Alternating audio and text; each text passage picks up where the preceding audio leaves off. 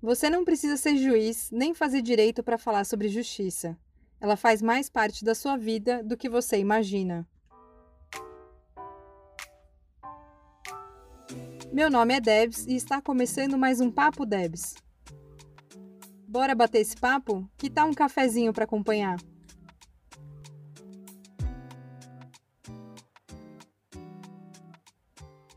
Olá, pessoal! Estamos começando mais um episódio do podcast Papo Debs, aquele episódio para você escutar tomando um café, sentado no sofá, que é para dar uma relaxada e ter um pouco de esperança nessa vida. Então, vamos lá ainda com o tema do sistema prisional. A gente vai aprofundar um pouco mais e trazer uma perspectiva também de quem trabalha com esse tema, né? Não só com quem viveu essa experiência, como quem trabalha com, essa, com esse tema e pesquisa também esse tema. Então, sem mais delongas, vamos começar esse papo com Vera e Dina. Estou muito feliz de ter vocês aqui. É um prazer e uma honra imensa poder escutá-las e trocar um pouco sobre esse tema. Então, é isso, sejam muito bem-vindas. Como que vocês estão por aí? Porque eu estou morrendo de frio, não sei vocês.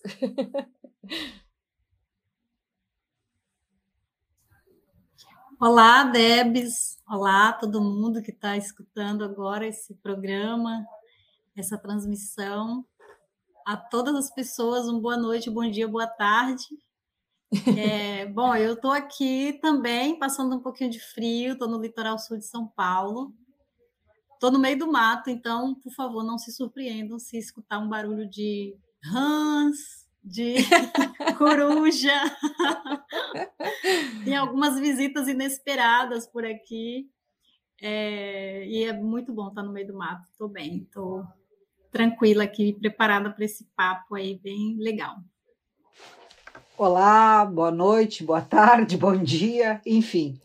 Uh, Débora, primeiro agradecer assim, imensamente, me sinto muito honrada estar aqui nesse bate-papo, né? Nessa roda de conversa. Uh, agradecer também em conhecer a Dina, né? Hoje vou aprender muito com ela, tenho certeza, nesse, nessa roda. Eu sou a Vera Dalzotto, eu estou nesse momento no estado do Rio Grande do Sul, sou natural daqui, enfrentando. Eu acho que está até calor, dá para tomar chimarrão na beira da praia. 14 graus. uh, para o gaúcho, assim, uh, não, não chega a estar tão frio, né? Tão frio assim. Mas estou me sentindo muito bem, muito livre, muito tranquila. Uh, tenho absoluta certeza que esse papo vai me fazer crescer bastante. Então, muito agradecida, Dina e Débora. Gostei do apelido, Debs. que bom, fico feliz de vocês estarem aqui também. E justamente acho que é, trocar com vocês hoje pode trazer esse lugar da esperança justamente em pensar caminhos, né? Porque para além de abordar é, o difícil que a gente vive, os desafios e as violências, é o que, que a gente faz então com isso, né? Então, como é importante escutar o caminho de vocês e já queria perguntar assim, por que e como chegaram para trabalhar com um sistema prisional assim? Da, da, onde foi essa conexão e o que, que levou vocês a trabalhar com isso? Dina, tu quer começar? Pode ser. Uh, bom, a minha experiência de vida, né, de uma mulher negra, oriunda da periferia, é, uma, uma nordestina, hoje sudestina, em São Paulo, eu acho que tem muito a ver com é, o início do, da, da, minha pesquisa, das, das minhas vivências, né? Então, eu nasci no sul da Bahia, eu venho de Piauí, filha de pai agricultor, mãe lavadeira. Lavadeira é as mulheres mesmo que lavavam roupa que, que se chama de roupa de ganho, né? Que era uma forma de ganhar a vida lavando roupas para uma elite muito específica da cidade de Piauí, a cidade onde eu passei toda a minha infância e adolescência. E, e essa trajetória na cidade de Piauí, eu participei da, das comunidades eclesiais de base da Igreja Católica, muito próxima ali com as pastorais, né, Vera? Pastoral da criança, a pastoral da terra, pastoral da juventude. E a minha, a minha experiência vem, principalmente a minha formação política, vem desse, desse lugar. E eu lembro da minha mãe como uma das lideranças da pastoral da criança, salvando lá muitas vidas na Rua da Granja, a rua que eu morava, que era inclusive considerado um dos bairros mais pobres da cidade de Piauí.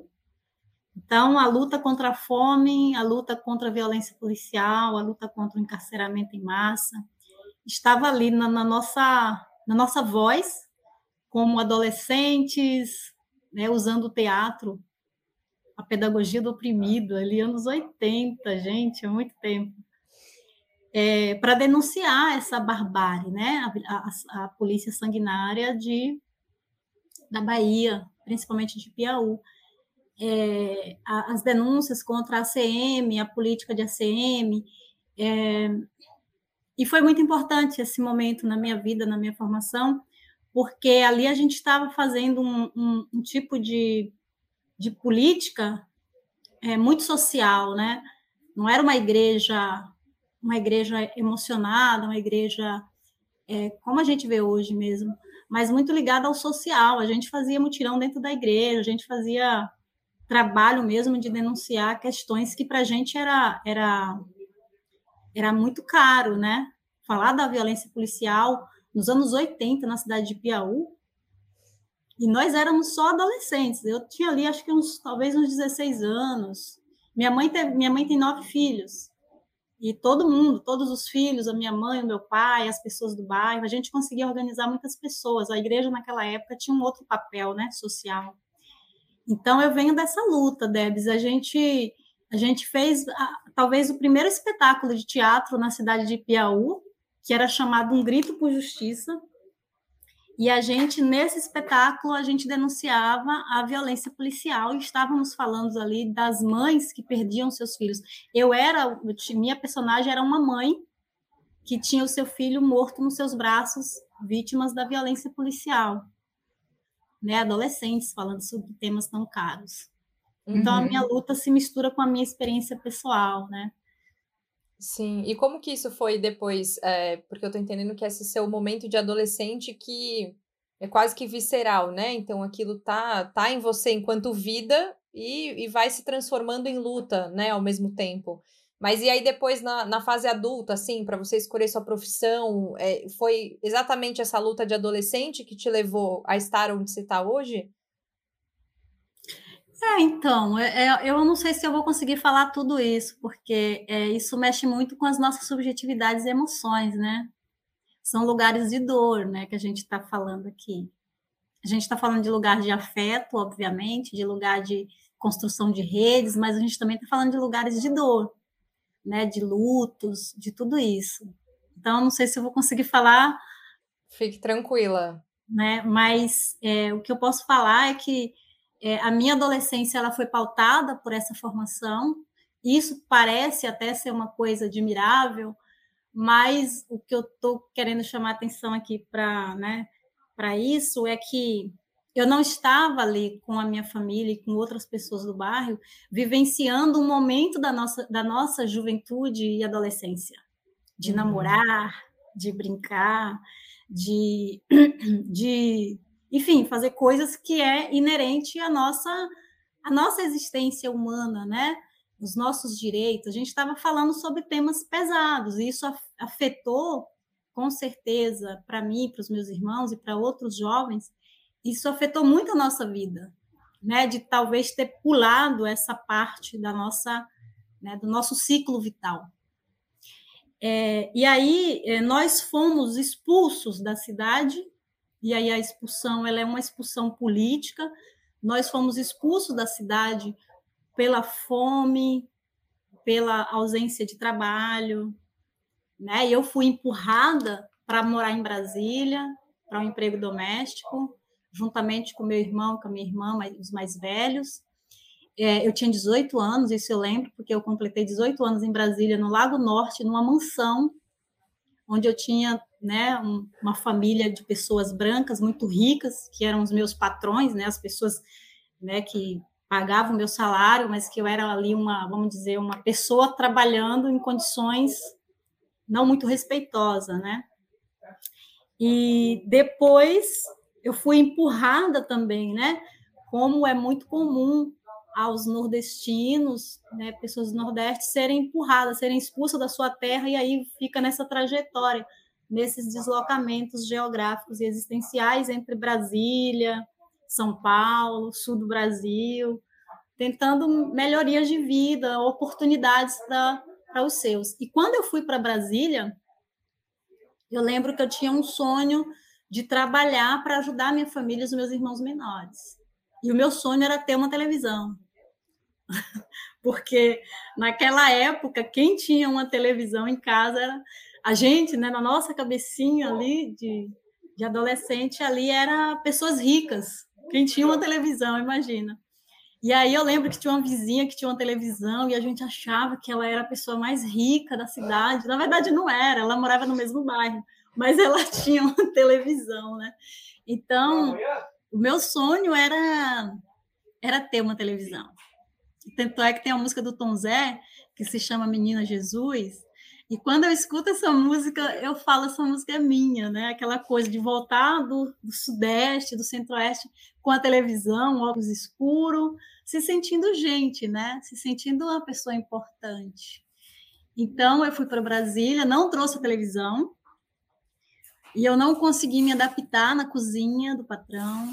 Eu sempre fui um corpo muito fora do lugar, nesses espaços, não conseguia me adaptar mesmo, e aí eu eu lembro que a mulher me deu férias e eu saí como se eu estivesse no cativeiro, gente, foi impressionante, porque ela me deu férias de um mês e eu saí de lá e nunca mais eu quis voltar, deixei todas as minhas coisas, que tinha um quartinho da empregada na casa, então as minhas coisas, tinha muito livro, eu sempre gostei de muitos livros, então eu lembro que eu tinha uma caixa de livros, algumas roupas, e deixei tudo lá e nunca mais quis voltar.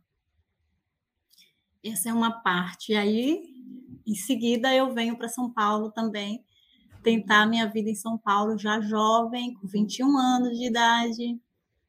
E em São Paulo, eu fui morar no Guarujá, na periferia do Guarujá, no morro, momentos bastante difíceis também, por conta desses desses encontros também muito próximos, né, com a violência policial, polícia que sobe o morro, que mata, que desce o morro, é, pessoas chorando, a questão do encarceramento, ou seja, familiar, que tem sempre alguém preso, mulheres que fazem essas trajetórias. Então, tudo isso muito próximo ali, né? Eu com os meus irmãos, meus irmãos negros, a gente sem dormir, preocupados. Então, em Guarujá, eu trabalhava no emprego doméstico também, meus irmãos trabalhavam como. É, como jardineiro, né, fazendo, fazendo grama, cortando, cuidando do jardim, das mansões do Jardim Virgínia, e eu trabalhava no emprego doméstico no Jardim Virgínia para uma família de italianos. Inclusive, foi essa família que, que falou que era melhor me chamar de Dina a chamar de Enedina, que meu nome é Enedina.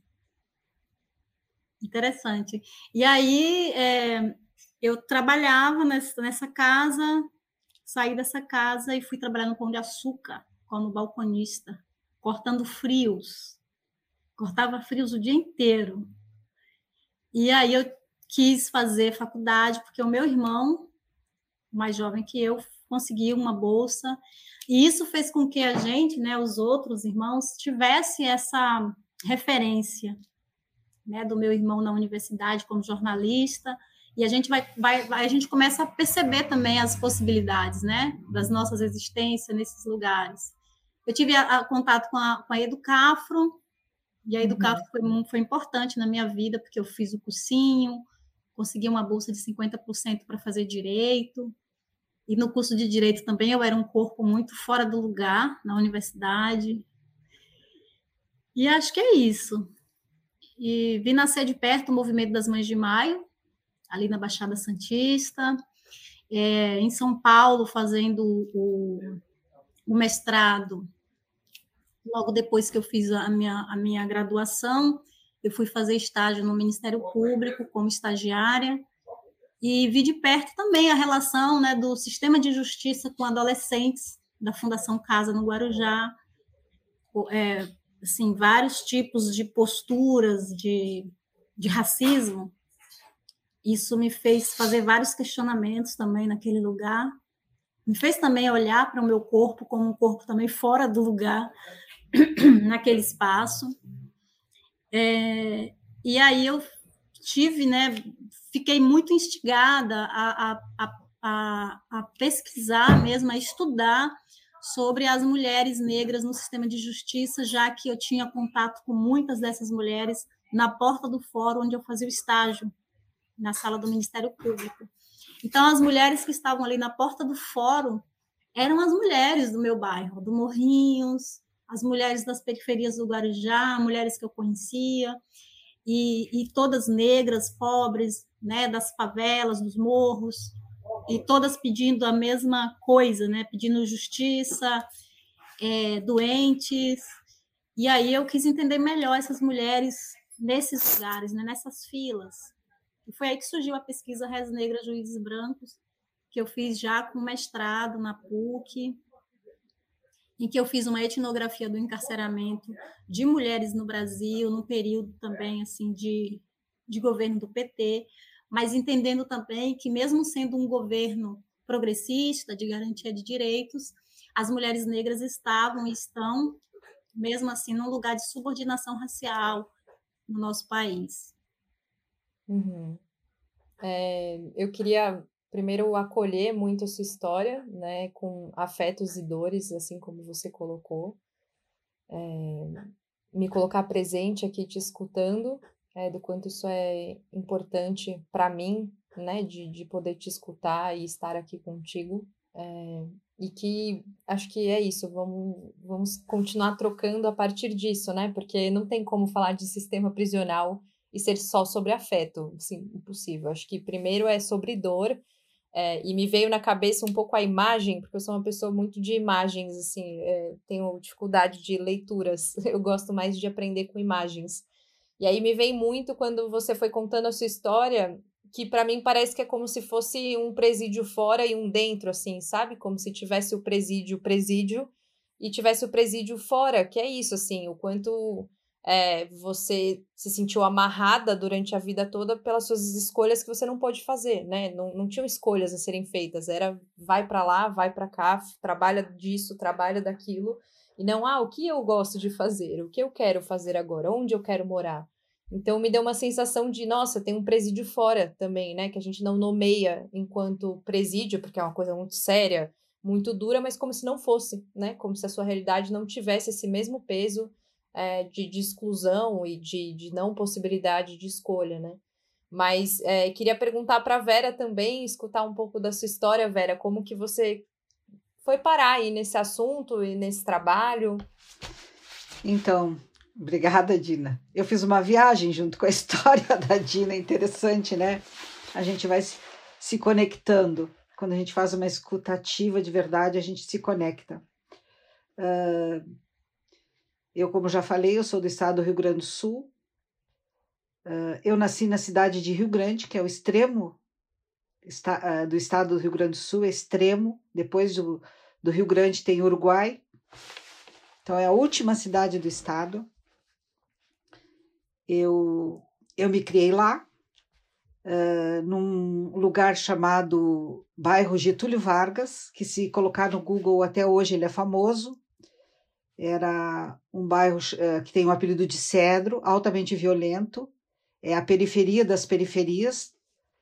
Na época em que eu era criança, ele era ainda o bairro mais mais populoso e violento da cidade. Hoje ele já divide esse espaço com outros. Eu sou filha de uma mãe solteira, doada para avó criar Uh, fui passada para minha avó criar e, e tive então a família que eu realmente cresci e fui educada, é a família da avó. Essa avó, então, viúva, com cinco filhos, extremamente pobre, muito pobre. Nós éramos uh, pobres financeiros, né? Financeiros muito pouco recurso financeiro. E então eu cresci nesse contexto, assim, de exclusão, sem dúvida nenhuma. Eu respeito muito a questão da pele, mas eu, eu, eu me vejo muito sofrida também, muito sofrida, porque uma das coisas que nos faz sofrer bastante é a condição social. E até hoje ela é assim, tanto é que existe o presídio. E o encarceramento em massa é resultado dessa prisão fora que você falou, dessa exclusão anterior. É claro que, a, que os presídios são uh, têm um percentual muito alto de pessoas uh, pretas, né, Isso, e pardas, mas uh, então é isso. Voltando à minha história, eu eu muito cedo comecei a trabalhar muito cedo. Com oito anos eu já trabalhava. Eu trabalhava cuidando de babá, não sei se se chama assim em todos os lugares. Aqui no Rio Grande do Sul é babá ou tatinha. Então eu trabalhava como babá uh, por pouco mais que, um, que uma alimentação por dia, dos, do, dos 8 aos 12. Dos 12 eu fui trabalhar já num escritório colando fotografia e datilografando carteirinha de sócios até os 14, perto dos 15. Com os 15 anos, com 15 anos eu fui trabalhar no comércio. Fui para o comércio, uh, ser vendedora de loja, e aí eu parei de estudar. Ali eu parei de estudar, porque nós não tínhamos, mal tínhamos para comer. então, naquela época, eu tenho 60 anos, naquela época, a minha mãe, que é avó, né, a mãe dizia: para que estudar, minha filha? Precisa é ter o que comer, tem que trabalhar. Então vamos trabalhar. Então eu fui trabalhar para ajudar a prover alimentação para da nossa família, que nós éramos em, em sete pessoas, né? Em sete pessoas. E é isso aí. E não fui criada dentro de, de contexto religioso, não, não, não frequentei uh, faculdade, não tenho nenhuma formação acadêmica, não tenho. Uh, depois que eu comecei a trabalhar, aos 15 anos que eu comecei a trabalhar no comércio, eu fui fazendo cursos profissionalizantes, né? Secretariado, marketing, aí vai, aí vai. Aí, certificação de cursinhos eu tenho pilhas, mas uma formação acadêmica não. Até porque, uh, durante muito tempo, eu, eu me cobrava muito isso, né? Porque você vai trocando os meios e vai vendo que, que existe esse racismo, digamos assim, esse preconceito, não é racismo, esse preconceito em relação à questão da, da formação. É muito interessante e tem, porque até hoje as pessoas, quando me conhecem ou ouvem eu, eu falar, ou um curso, etc., elas sempre me perguntam, muitas vezes antes do meu nome, qual é tua formação? Eu acho duro demais isso, sabe? Uh, não faz muito tempo que eu me libertei disso. Não faz muito tempo. Às vezes eu não dava resposta, eu disfarçava, eu, eu, eu circulava outra coisa, eu fazia outra coisa para não responder, porque eu me sentia. Uh, eu me sentia humilhada, uh, tinha, um, tinha medo de ser rejeitada por não ter formação acadêmica, etc, etc. Hoje tô, tô bastante, está bastante superada essa situação, mas realmente uh, continuo na mesma situação de formação acadêmica não.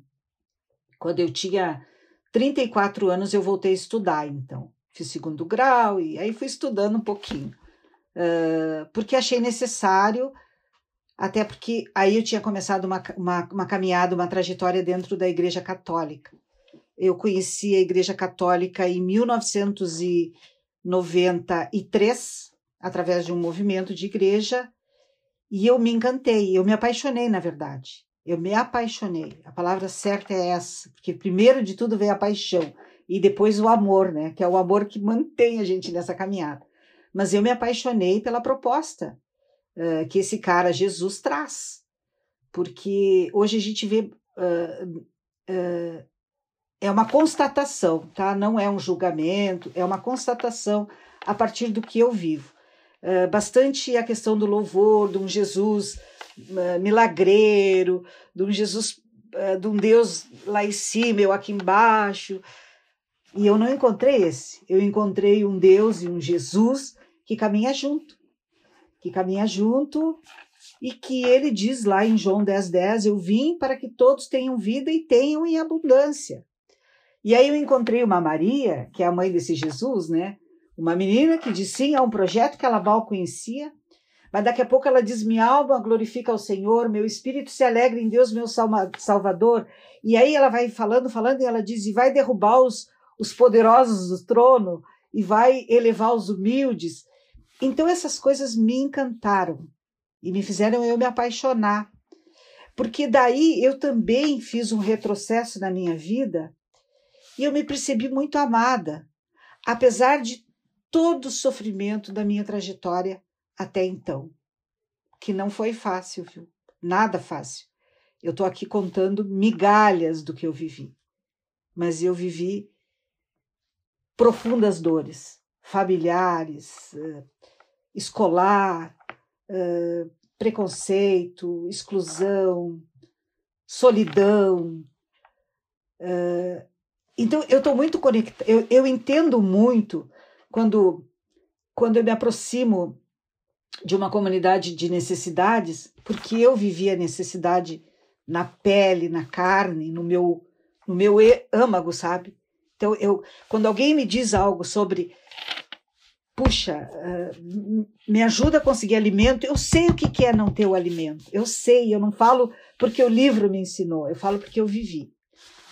Mas aí voltando, então em 93 eu fiz esse retiro e fiz esse encontro com esse cara, que é um cara totalmente revolucionário, que ele não é, ele ele não é essa coisa, ele não é um super-herói, ele é um homem, um homem humano e divino e que faz maravilhas quando você conhece o projeto dele e quer viver o projeto dele.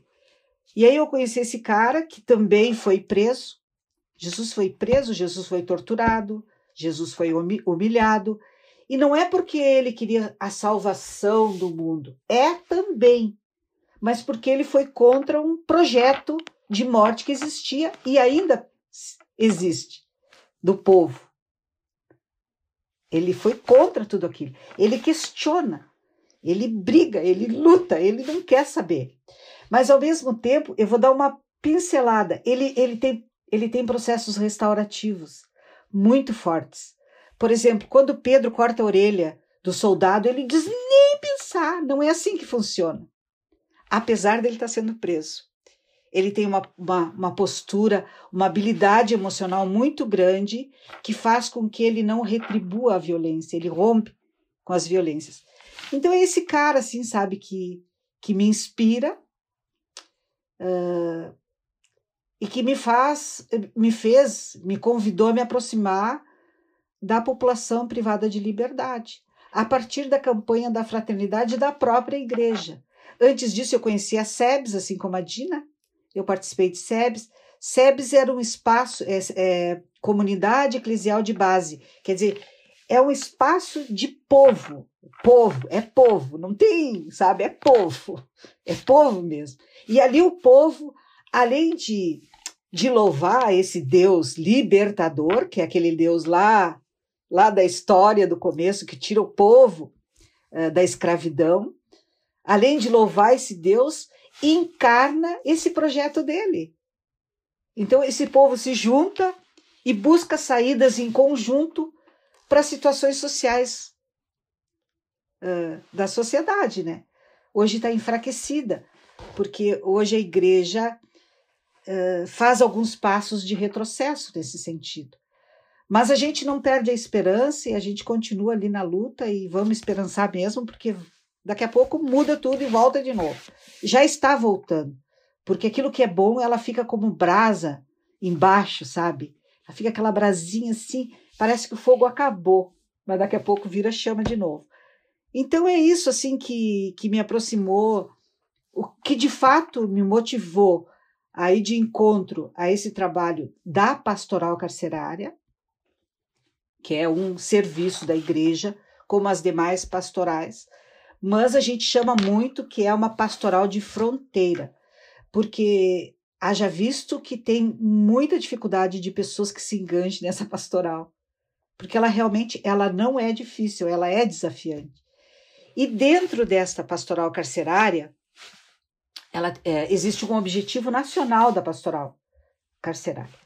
E o objetivo eu, eu, é assim, ó, evangelização e promoção da dignidade humana. Quer dizer, é, é, é, é duas colunas fundamentais para que você lute por uma sociedade diferente, que aqui a gente vive. Então, acho que é isso um pouco daquilo que eu sou, daquilo. É um pouco daquilo que eu sou, eu acho que é por aí. Talvez a gente vá conversando e vai aparecendo mais algumas coisas. Eu anotei algumas coisas aqui. Quando a Dina falava, eu queria ter uma televisão. Dina, o meu primeiro trabalho, o meu primeiro trabalho, que horror.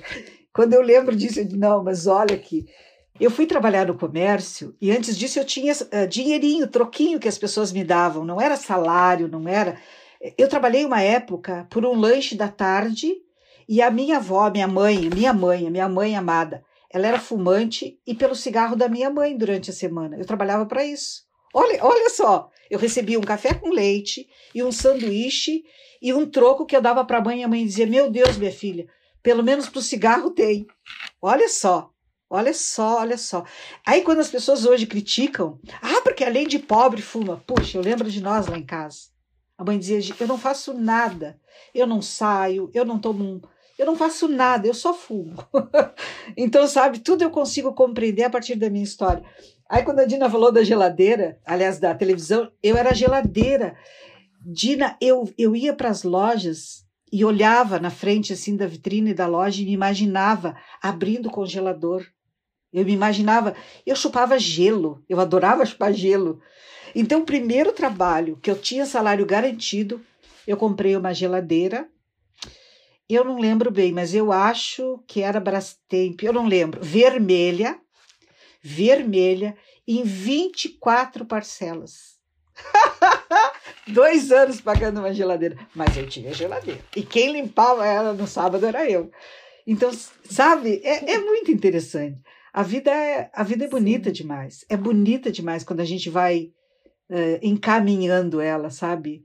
Não fazendo da, do limão algo tão azedo, mas conseguindo construir, fazer uma limonada e colocar um pouquinho de açúcar e e é isso. É, eu, eu, eu, eu Sim, sinto. Agradeço. Eu, sinto, eu sinto muita alegria é... em partilhar um pouco da minha vida, tá? Sim.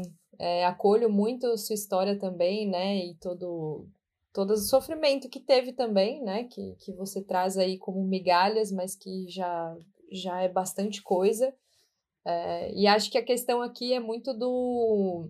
É, é importante, né, celebrar, assim, caminhos de, de conquista, claro, mas ao mesmo tempo é, questionar o porquê tanto sofrimento, né, o porquê que precisa sofrer tanto para dizer, olha só como, como fizemos algo de um sofrimento tão grande, né, esse lugar da, da oportunidade, né, da oportunidade de escolha, é, e eu fico pensando aqui, é, me sentir nesse lugar de, de querer compartilhar, que eu sinto que não existe um lugar de, de maior sofrimento, né? Sinto que as duas histórias que, que vocês trouxeram têm, têm muito sofrimento e questões sérias aí que aconteceram, mas que eu acho que o ponto aqui relacionado a também ao próprio sistema carcerário é, tem a ver com a questão fundamental né, do racismo existindo, e que é isso, que nenhum sofrimento é maior do que o outro, mas tem sofrimentos que Vera não passou e que eu não vou passar enquanto branca, né? Simplesmente por ser, por existir branca, tem sofrimentos que eu não vou passar, exclusões que eu não vou passar. É, e aí eu acho que é uma questão que eu queria perguntar para vocês justamente isso, né? Porque para mim a prisão desde assim pequena, assim quando eu escutava falar, parecia muito um lugar de a gente não, não, não, não quer lidar com isso, não é algo que a gente está preocupado, então a gente bota lá, né? Então joga lá, que daí a pessoa vai é, se, se deteriorando mesmo por dentro, né? De, da sua dignidade, das suas relações sociais que vão se perdendo, da sua própria dignidade quando sai e que se vê ali rotulado enquanto uma, uma ação, né? Então, criminoso, então é isso, ou criminosa. É, então, sempre foi um lugar de a gente não quer, o nosso projeto de sociedade não é lidar com, com essa questão, então a gente coloca lá. Então não vamos lidar com isso. E aí eu queria perguntar como que vocês é, compreendem é, essa questão, porque ao que me parece é isso, assim, uma coisa bastante é, bizarra no discurso, porque não se diz enquanto racista, não, não, não se assume que é isso, mas ao mesmo tempo violenta pessoas para dizer que está errado violentar outras, né? Então, ah, você matou, a gente vai te jogar lá com a pior condição possível para você entender que violência não é legal. Então, me parece que esse discurso ele é muito comprado quando a gente vai falar de segurança pública, quando a gente vai falar de, do todo medo que a gente vive. Só que é, por trás não, não se reconhece exatamente a estrutura que alimenta isso, né? Que é justamente o, qual que é o projeto político que sustenta uma cadeia existir, né? E, e, e, dessa forma que existe hoje, que se superlotada a gente ainda se sente inseguro, então algo está bem errado, né? Porque qual que é a saída, então? É botar todo mundo dentro? Não faz muito sentido. E aí queria perguntar para vocês é, como que se conecta, assim, essa estrutura que a gente vive socialmente falando, né? De ideologicamente e de políticas, com ter um lugar ali com, com grades para colocar as pessoas. Não sei se faz sentido o que eu falei. Uh, faz todo sentido, né, Débora? Uh, toda prisão é prisão política. Existe um desejo político de existir a prisão, certo? Existe um desejo político, não tem como. Uh, prisão é comércio, prisão dá dinheiro, e muito dinheiro, rola dinheiro. Eu queria dizer assim: em 2016, com a lei nova antidrogas, que era na na gestão do, do PT, né, no caso, nós tivemos um, um elevado índice de mulheres privadas de liberdade. Por quê? Porque além da criminalização que já acontecia em relação ao uso de drogas, ao tráfico, porque nem toda pessoa que é presa como traficante é traficante. Eu diria que grande maioria, eu digo segura daquilo que eu digo, porque eu vou na prisão todas as semanas. Isso há muitos anos. Então eu digo de certeza. A grande maioria das pessoas que estão privadas de liberdade, sejam homens ou mulheres, são usuários e usuárias. E em 2016, então, vem essa lei antidrogas que, que, que intensifica a pena, aumenta a pena para quem é traficante. E a mulher passa a ser associada ao tráfico. Então, eu estou falando de uma situação, de uma única situação, que é a situação das mulheres que começam a ser presas Basta ela estar numa boca de fumo. Se ela namora um cara que mora na boca de fumo ou vende, e ela vai lá ficar na casa dele, com ele, uma noite, e a polícia bater, ela vai ser presa por associação ao tráfico. Então, imagine que roda é essa. Que engrenagem é essa de aprisionar pessoas? E a sociedade não quer ver porque ela é responsável. É muito difícil a gente assumir a nossa responsabilidade diante de, de algumas situações. E uma delas é a prisão. Eu sou responsável. Você é responsável. Somos responsáveis. Não tem essa de é um problema social exclusivamente, é um problema. Não. É um problema nosso. Nosso. Porque uma das razões, olha o governo que a gente elegeu. Olha o governo que a gente elegeu. Hoje, atualmente. Vamos se perguntar. Um cara que em deixa eu ver, 2017 falou que todo mundo tinha que ter arma para se defender. Um cara que falou isso, o cara que disse que armas é a solução para a questão da segurança no país. E aí, logo em seguida, a gente sabe que tem empresas vendedoras de armas que estavam, ó, feliz da vida. Então, antes da liberação da do, das armas, por que liberar das armas? Por que todo mundo tem que ter arma?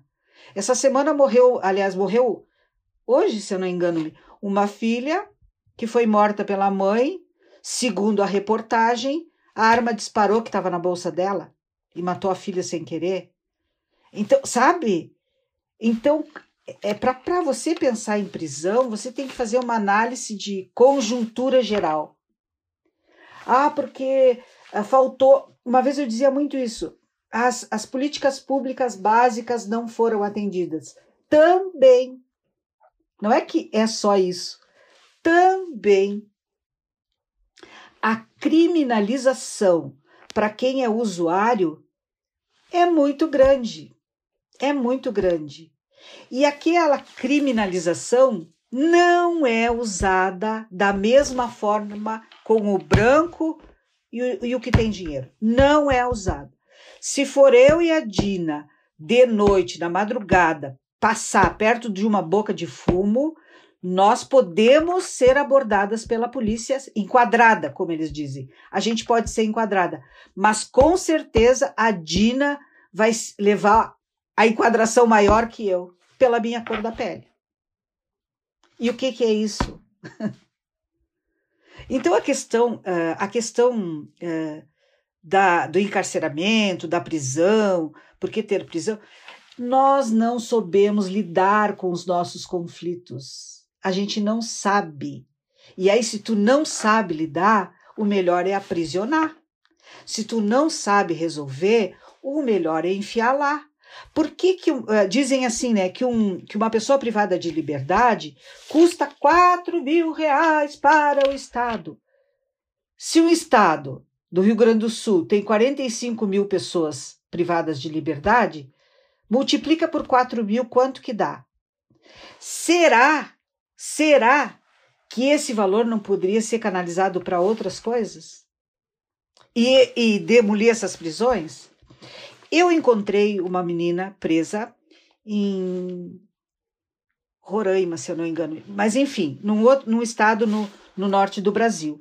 E ela me disse assim na época: chamam a gente de irmã, mas eu sou irmã mesmo, eu sou irmã mesmo, porque segundo a palavra de Deus somos todos irmãos.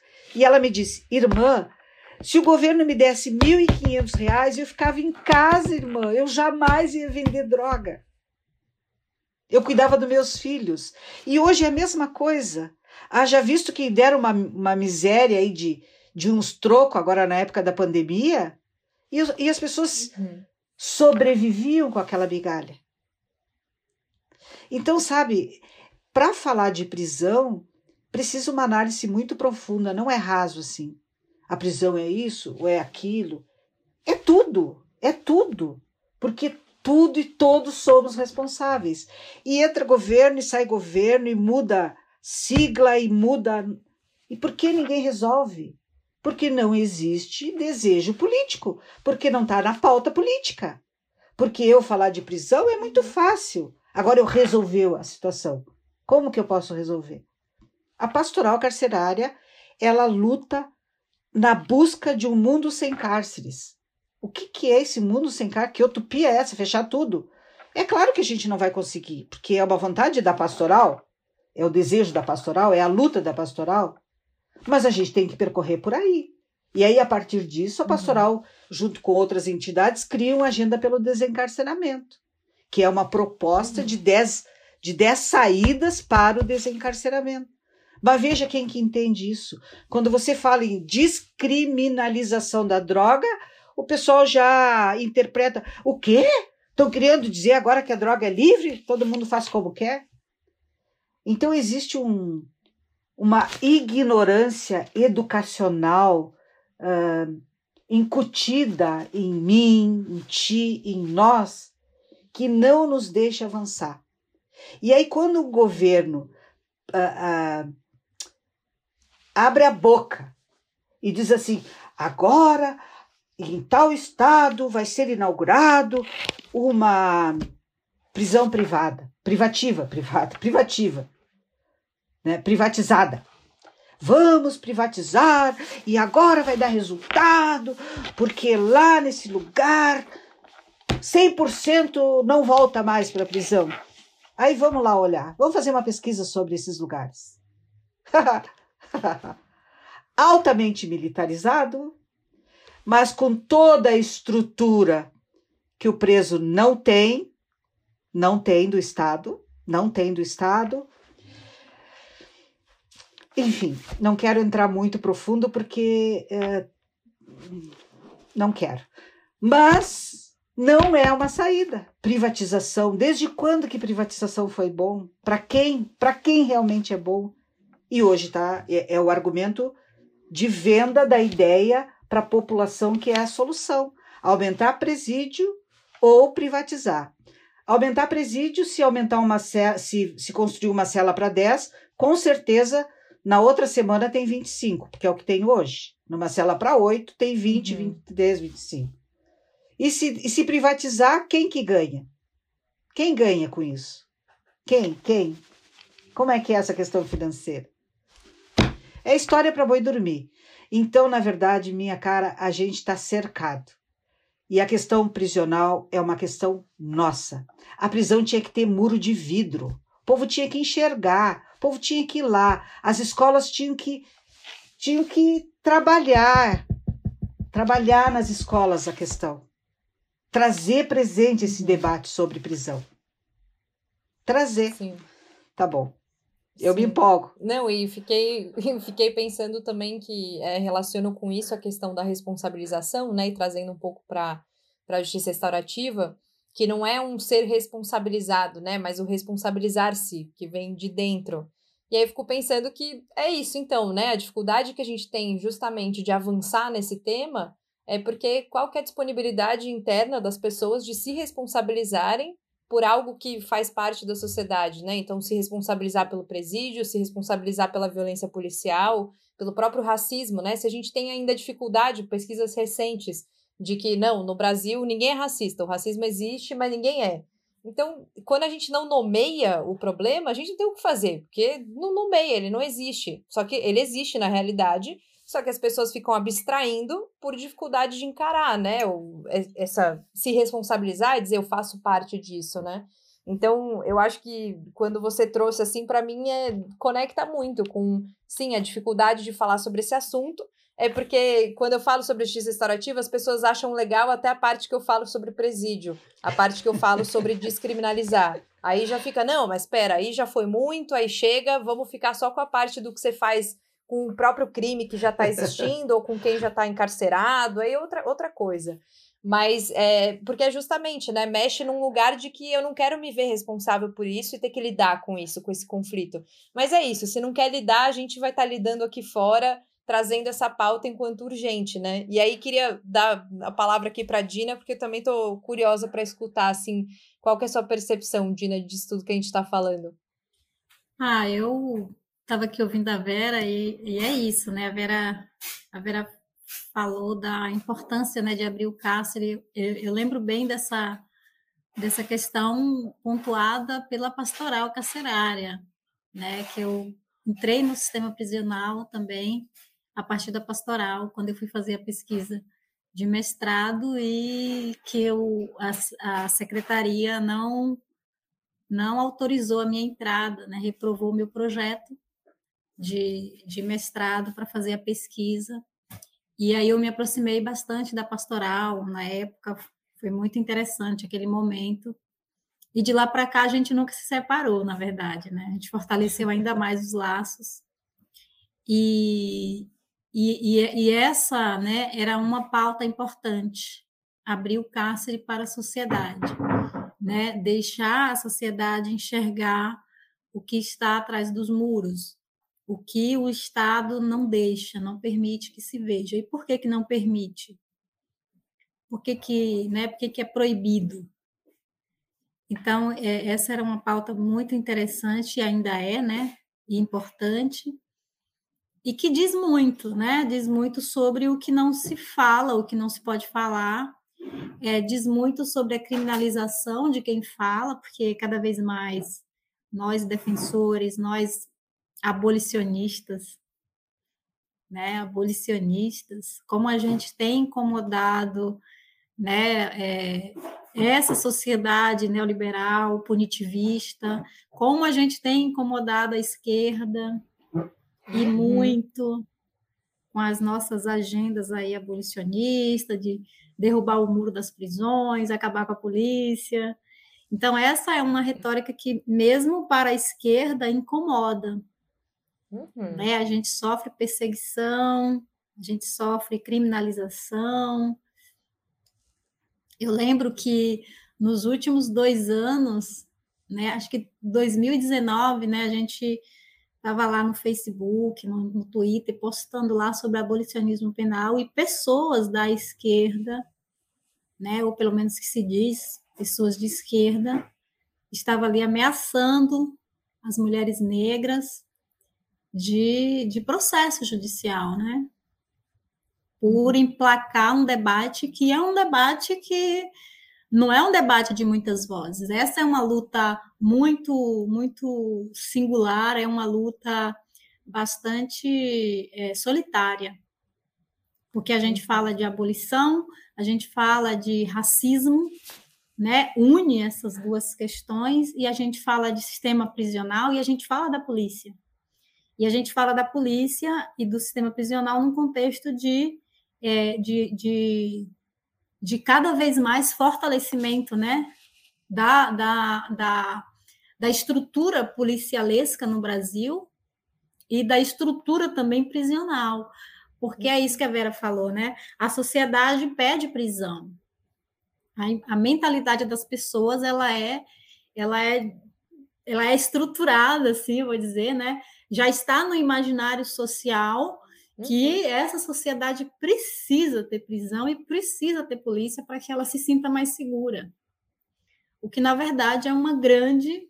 Eu acho que aí mora a grande utopia, né? porque a gente, nós somos taxados de utópicos, os abolicionistas, vão processar é, notificação extrajudicial, né? A famosa notificação extrajudicial, que uma companheira nossa recebeu da filósofa de Jamila Ribeiro, por ela, né, falar do abolicionismo penal no Twitter. Né? Então, a filósofa se sentindo incomodada com o debate, obviamente, porque esse debate ele desestrutura o sistema capitalista, uhum. e essas pessoas ditas, ditas feministas são pessoas que estão é, desfilando nos corredores da Rede Globo, no Banco Itaú, estão desfilando nesses espaços que pede prisão, que pede polícia, que não tem nenhum compromisso com a luta, que não tem nenhum compromisso né, com, com a construção de uma outra sociedade, muito pelo contrário, o compromisso é que se fortaleça um projeto capitalista. O compromisso é que se debata a questão do racismo como uma relação interpessoal, então, é, a, a proibição de negros entrar dentro de um shopping, né? Enfim, fica na interpessoalidade e, e a gente não fala do estrutural. E, e, falar do estrutural passa por esse debate de falar do sistema prisional, como um racismo estrutural, como, como um, um sistema que, ao meu ver, é o, o, o, mais, né, o que tem de mais explícito de racismo no nosso país, no Brasil contemporâneo. O que mais representa é o navio negreiro, contemporâneo. Porque entrar no sistema prisional e a gente dar de cara, né, com a maioria das pessoas ali encarceradas, ser pessoas negras, pessoas vindas da periferia, como a Vera muito bem pontuou, pessoas usuárias, pessoas que estavam presas, que estão presas por aproximação, né, ao varejo, que eu não vou dizer uhum. nem tráfico, mas ao varejo na periferia, pessoas que moram perto, né, perto da biqueira, foi presa por aproximação, por estar perto da biqueira, por estar perto de alguém que está fazendo comércio, por estar, né, a avó, a avó que está perto do neto, que tem envolvimento na biqueira e que é varejista, pequenos varejistas, pessoas que estão sobrevivendo numa luta desgraçada, numa luta comendo pão que o diabo amassou. E eu falo é comendo pão que o Bolsonaro amassou. E é uma luta, porque a única, sobre, a única forma de sobrevivência num sistema capitalista que expulsa as pessoas né, do, do, do, do consumo, que expulsa as pessoas é, de usufruir a própria cidade, que expulsa as pessoas, né, que retira os seus direitos de ir e vir, a única forma de sobrevivência é estar nesse lugar de varejo para sustentar os filhos em casa ou para a juventude, né, os adolescentes comprar um tênis, comprar um boné, sei lá. A única sobrevivência, a única porta aberta. Tu sabe, Dira, Dina, quando tu fala isso, eu vou te interromper. Eu encontrei uma, uma moça em Campo Grande que ela puxou um tantinho de maconha, um tantinho, um pouquinho, numa bolsa, de Ponta Porã para Campo Grande. Tá, Ponta Porã para Campo Grande.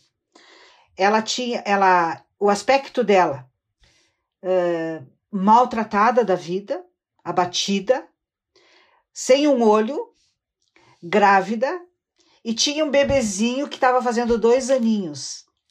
E essa menina, ela, ela contou em prantos assim, que ela fez aquilo pela primeira vez porque ela queria muito, que ela nunca conseguiu ter um aniversário e ela queria fazer o aniversário de dois aninhos para o filho.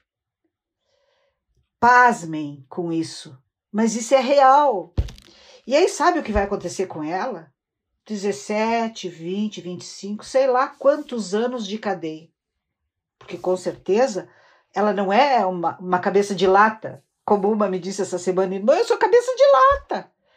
Porque sabe que, que realmente ela é uma, um, como é que chama? Uma mula. Ela só trouxe aquele pouquinho pela primeira vez, foi presa e ela é taxada de traficante. Na mídia vai aparecer a traficante fulana de tal. Agora não pode botar o nome, mas é traficante. Então, tu acha que a sociedade sabe entender isso? Sabe o que, que dizem para quando você fala de sistema prisional e das histórias que lá dentro contém? Porque são histórias de vidas. Vocês passam a mão na cabeça de bandido, e bandido bom é bandido morto. É isso que, que salta aos olhos da gente. Sim. É, não sei se Dina queria complementar, eu ia colocar uma coisa, mas Dina, se você quiser continuar, por favor.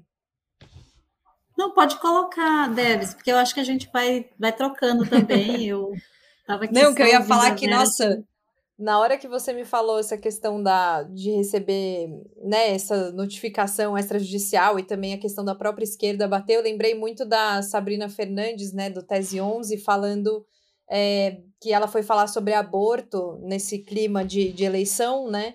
E aí muitas pessoas foram reclamar com ela de não, da, da própria esquerda, né? Dizendo, não, não fale sobre aborto, porque é muito radical e a gente precisa se eleger. E ela falou, cara, esse é o momento, isso é uma questão de saúde pública, de mulheres, né, que não têm acesso à saúde, que morrem por conta do aborto. Então, acho que o sistema, até me arrepia quando eu falo disso, porque é isso, as pessoas estão morrendo e as pessoas ainda acham que isso é radical. Tipo, nossa, é muito radical falar de pessoas que estão morrendo.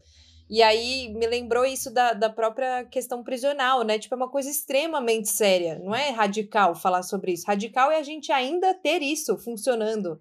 Radical é a gente continuar alimentando isso e dizer que fica para depois esse debate, porque a esquerda agora está preocupada com perfumaria, né? Enfim, num, num lugar assim de, ah, não, muda um pouquinho aqui, muda um pouquinho aqui, mas a gente precisa falar que não dá mais para existir.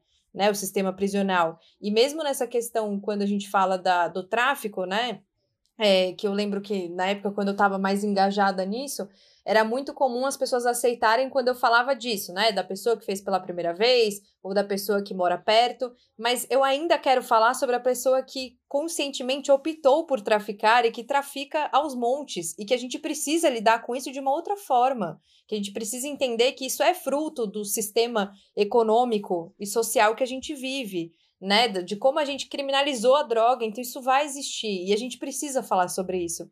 Porque, é, de novo, é, acho que acaba ficando muito nesse lugar de, ah, não, tudo bem, essa pessoa aqui, que só tinha uma paranguinha, tudo bem a gente falar que ela não devia estar no sistema prisional. Ah, mas o cara que trafica quilos, aí ele, dane-se, ele que tem que apodrecer lá. Não, a gente precisa falar sobre ele também né? Então é muito curioso assim que fica radical quando a gente vai falar de coisas que o radical é estar acontecendo isso.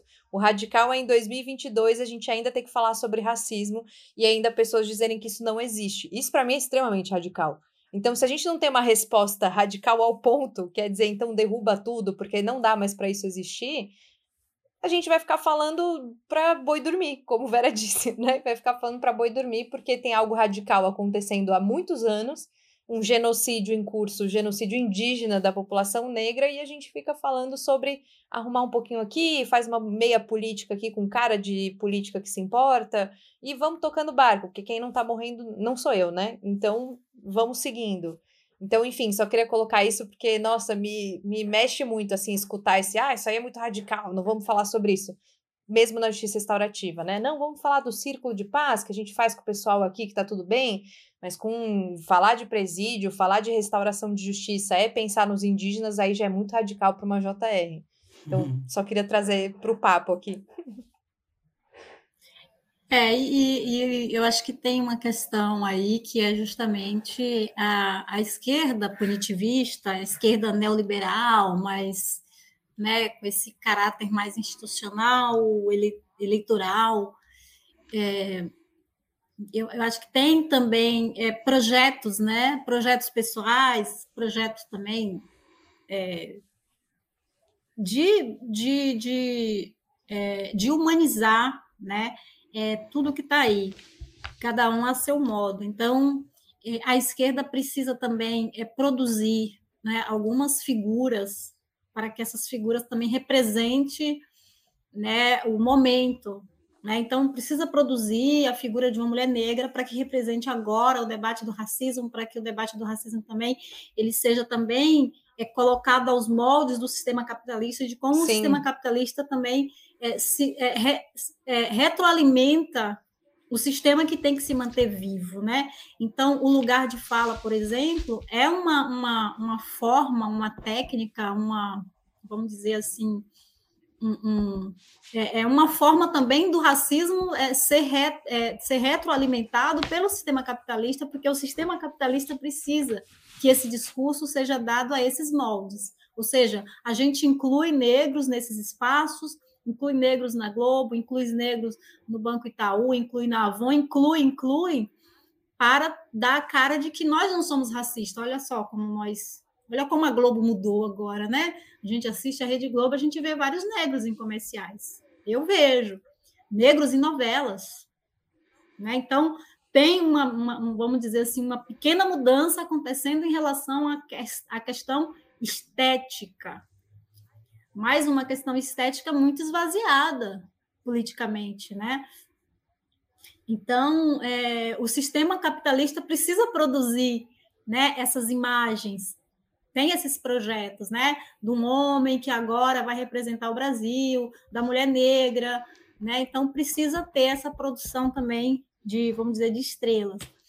É, e isso também é, é, extremamente prejudicial, porque essas figuras também elas servem ao sistema capitalista para frear a luta social. E isso tem acontecido e a gente tem sentido na pele o quanto que essas figuras é, têm feito de ameaças, têm feito de, de, de constrangimento, né, em relação a algumas vozes mais é, subversivas né? As vozes subversivas, elas são, sim, constrangidas a não serem subversivas, ou, ou seja, ameaça de processo, vídeos na, na, nas redes sociais animalizando. Eu tive um vídeo mesmo que foi veiculado no próprio Stories da Djamila, em que ela me chama de dinossauro. Então, ela traz, inclusive, um debate que a gente faz, que é muito caro para a gente, que é a animalização das mulheres negras.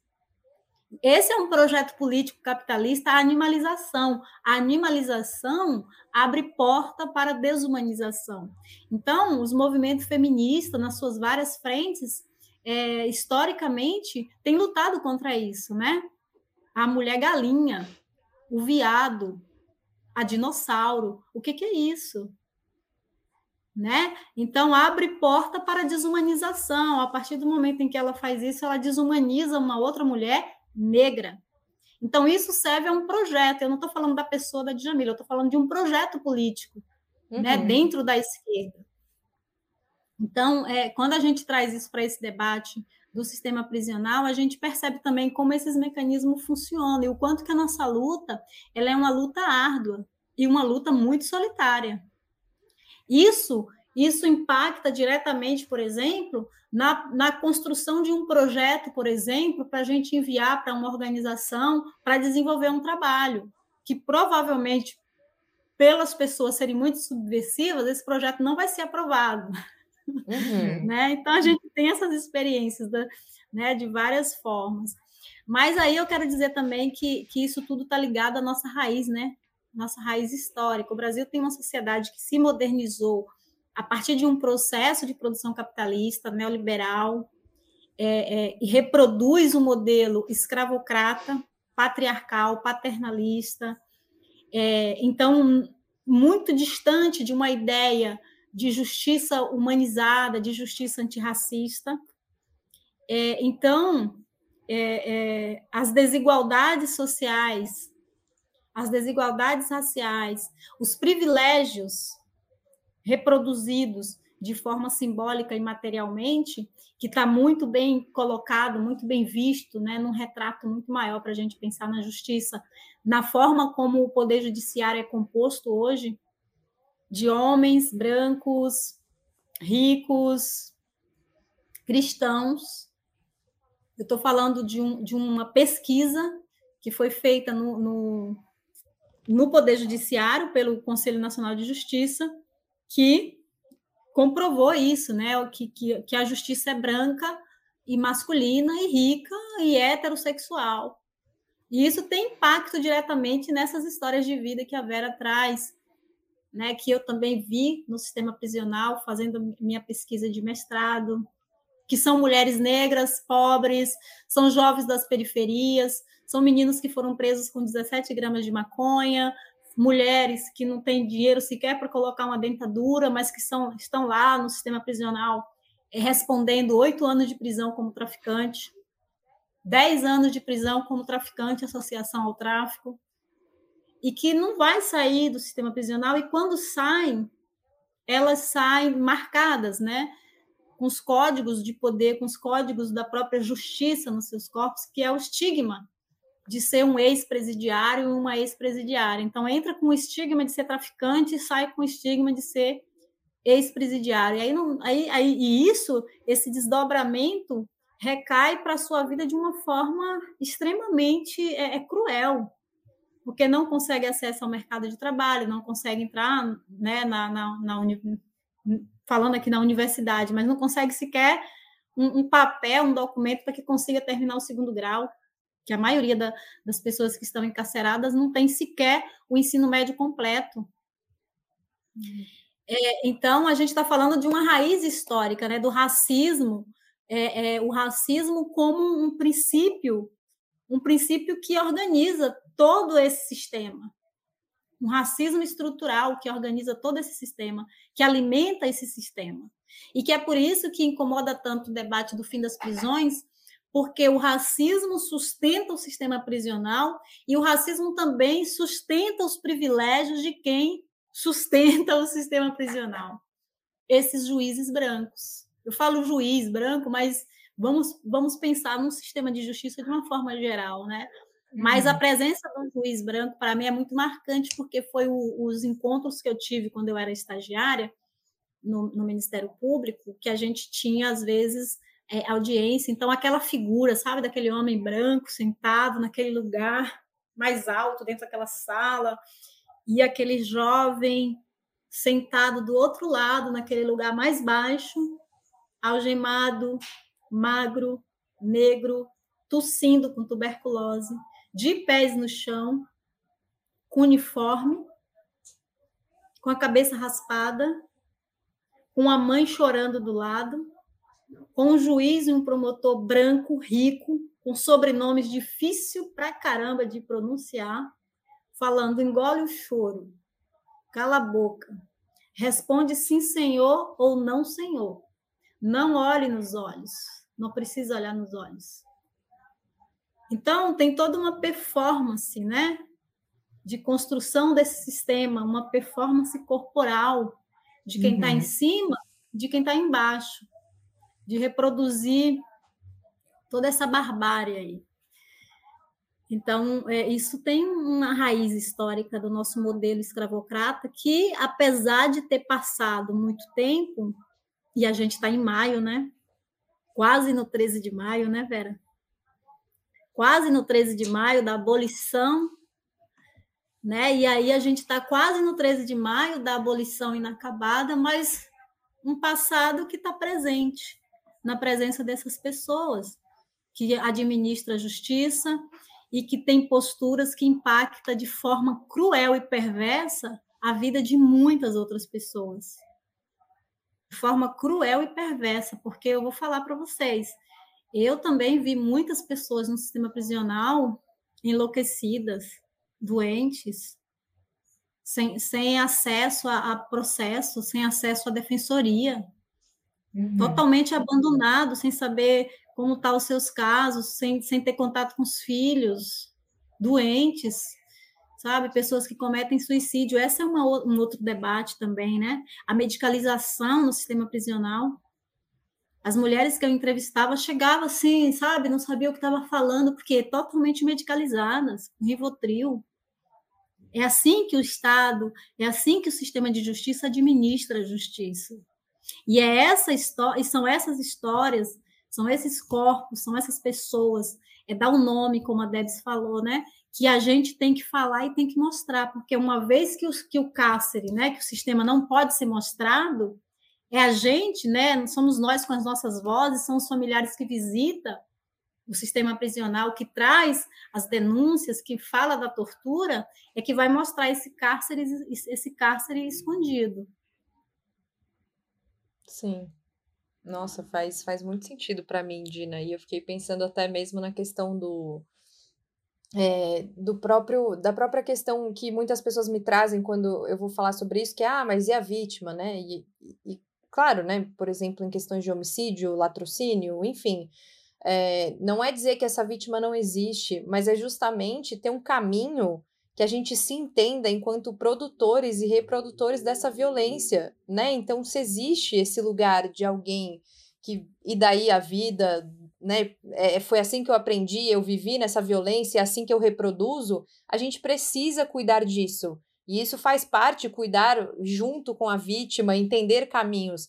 Mas a própria vítima, não naquele exato momento, mas eu, enquanto vítima, várias vezes na minha vida, e todo mundo já foi vítima de diversas coisas, se entender enquanto também parte da sociedade, né? Então, se existe muita insegurança, se existe muito roubo, é, ainda que eu more num bairro considerado, né, que é nobre de São Paulo e tem muito assalto, não é achar que o problema é o assaltante em si, né? Mas é por que que isso está acontecendo, né? Então, eu já fui assaltada na rua da minha casa e é óbvio que eu senti raiva, senti sentir, tive sentimentos e precisei acolhê-los. Mas a questão é o que, que faz para cuidar disso, porque prender esta pessoa, jogar ela fora, que é o que se faz quando coloca no presídio, não vai resolver o meu problema e a, minha dor e o meu medo que eu fiquei de andar, etc, etc. Não é essa questão. É como que a gente se entende sustentadores dessa violência, né? Porque pessoas estão passando fome, estão há muito tempo e agora muito pior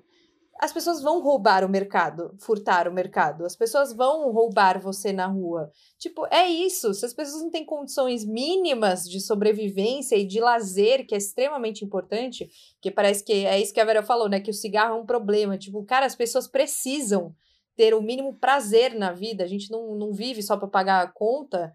Então, se as pessoas não têm isso, é óbvio que violência vai estar tá sendo reproduzida e vítimas estão aí vivendo, vítimas estão ali no outro lado, aqui. Então, é isso, assim, como que a gente cuida disso? Não é dizer só que ah, a pessoa que perdeu um irmão assassinado, então dane-se ela, porque vamos aqui o presídio é a questão. É como que isso tá junto, porque o muro, ele finge, né? Tipo, ele finge que separa. Mas a gente, tudo que a gente faz aqui, a gente reage ali na esquina, né? Assim, não, não, tem essa de, ah, eu vivo aqui dentro do meu condomínio e não quero viver. É isso, cara, sociedade. Você vai ser assaltado, vai ter questões de segurança, porque a sociedade está vivendo dessa forma, né? Então, acho sempre importante colocar isso, porque quando eu falo de presídio, falar, ah, mas e as vítimas que perderam o seu. Sim, estamos juntos nessa questão violenta chamada racismo estrutural, chamado capitalismo. Estamos juntos. Precisamos pensar juntos o que fazer com isso. Ou senão a gente vai ficar toda hora dizendo que o problema é a pessoa, né? Trazendo de novo pro indivíduo. Ah, o problema é o cara que matou e o cara que morreu. Não, o problema é por que vivemos isso. Por que estamos vivendo isso enquanto sociedade, né? E vi que a Vera fez uma carinha de quero falar algo, então queria deixar aqui para ela poder falar também. Não, é, não, acho que tu fez uma leitura. Hum, hum, poderias continuar, sem dúvida. Mas, assim, eu reforço, Débora. preso não, e a presa não são vítimas, são resultados. E, e a vítima. Vítima. Eu acho tão interessante essa palavra, né? Vítima. Vítima somos todos nós. Uh, a gente está todo mundo no mesmo barco não, na mesma tempestade. Não, na mesma tempestade, em barcos diferentes. Então o resultado vai ser o mesmo. Vai ser o mesmo? Uhum. Ou seja, é uma pergunta. Se nós estamos todos numa tempestade, em barcos diferentes, o resultado é o mesmo para todo mundo? Se tu está numa canoa, o resultado vai ser o mesmo que tu estar no iate? Então, sabe, é pensar nisso. Uhum. Uh, de, uh, Dina, quando tu fala lá da questão do, dos espaços de fala, né? Hoje está muito fortalecido, está se fortalecendo muito a questão das frentes familiares pelo Brasil todo. Grupos de famílias que têm, ou têm, ou tiveram, ou enfim, passaram uh, pelo sistema prisional. E essas famílias então se juntam na mesma luta eu acho louvável, porque realmente é, o lugar de fala é muito dessas pessoas. Mas às vezes eu fico, me sinto um pouco insegura. Porque será que por trás desses grupos que vão se criando sem consciência às vezes, ou seja, sem perceber que precisam do todo, não vai se criar só um grupo de debate? Porque a questão prisional ela é maior. Ela não atinge a família só, é claro que a família, sem dúvida nenhuma, é a mais atingida. Haja visto que uma pessoa para visitar o seu filho precisa passar por uma máquina com raios, corre o risco de um câncer. É, é, tudo é tudo é muito profundo. Tudo é muito profundo. O sistema prisional é uma masmorra. É uma masmorra. É um espaço de morte, não é de vida, de jeito nenhum. Por que você acha pessoas doentes? Lá eu diria que 95% já está doente. Já está doente, de uma forma ou de outra. Tem pessoas que saem do cárcere e não conseguem dormir. Tem outros que. Saiu uma menina que ficou 10 anos presa, ela saiu na frente da, do presídio, ela não sabia para onde ir. Se a gente não está junto, o que ela faz da vida? Não sabia para onde ir. Então, cárcere ele, ele, ado, ele adoece, ele, ele termina com o ser humano nas suas profundezas. Então hoje tem essas frentes, né, que, que ajudam ao diálogo, ajudam muito, mas que a gente precisa estar junto. As famílias precisam de nós, sociedade, a sociedade precisa das famílias. É uma luta de conjunto, é uma luta coletiva, não é de quem só tem o lugar. Não, é coletiva. Se nós começarmos a fracionar o debate sobre prisão, de novo nós vamos se perder ou demorar o resultado. Porque é isso que o capitalismo faz. Ele nos divide em grupinhos. E aí, quando ele nos divide, a gente fica se batendo naquilo, né? E o resultado é maior, é muito maior. A Dina falava da questão do senhor e senhora. Como que eram chamados os, os, uh, nas fazendas. O dono da fazenda era quem? Uhum. Eu tenho pavor quando me chamam de senhora. Não quero que me chame de senhora. Não quero. Deus me livre. Porque era isso. Senhor e senhora eram os donos das fazendas. E o resto eram os João Ninguém. Eram os João Ninguém. A gente vive violência desde a coloniza colonização. É mentira, porque o Brasil já era colonizado. Tinha os índios. E aí o povo de fora chega e já diz para eles que eles não podem falar a língua deles, que era a língua do Brasil. Não, não, não, não. Tem que aprender o português, tem que aprender o espanhol. Hoje ainda a gente diz: se tu não aprender o inglês, tu não vai a lugar nenhum. Olha só, gente. Olha, olha como é que a gente fala. Se tu não tiver um certificado, um diploma, uma. Quem tu é? E, e eu falo isso aqui em casa para minha filha. De... Bianca precisa estudar, estudar, tá bom, precisa estudar. Mas, meu Deus, de que forma a gente fala? Então, a gente tem tanto, mas tanto para pensar. E botar pessoas pretas a ocupar espaços, colocar pessoas deficientes a ocupar espaço, é só para dizer que tem. Chama-se toque isso. É só para dizer que tem. Tipo, ó, nós aqui estamos lidando com. A gente está lidando bem com essa questão do racismo. A gente nem é racista.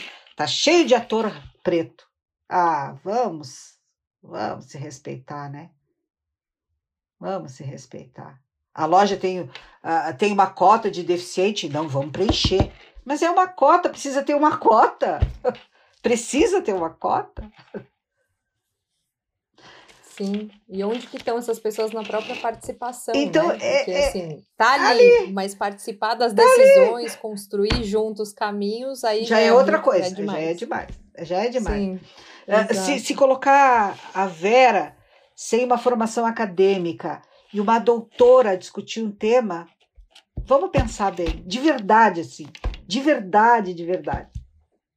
Para quem a gente vai Uhum. dar mais ouvidos? Não tô, não é vitimização, não, não tem nada a ver com vitimismo, nada disso. Sou bem grandona. Mas é a verdade, é isso que acontece. A gente não se dá conta.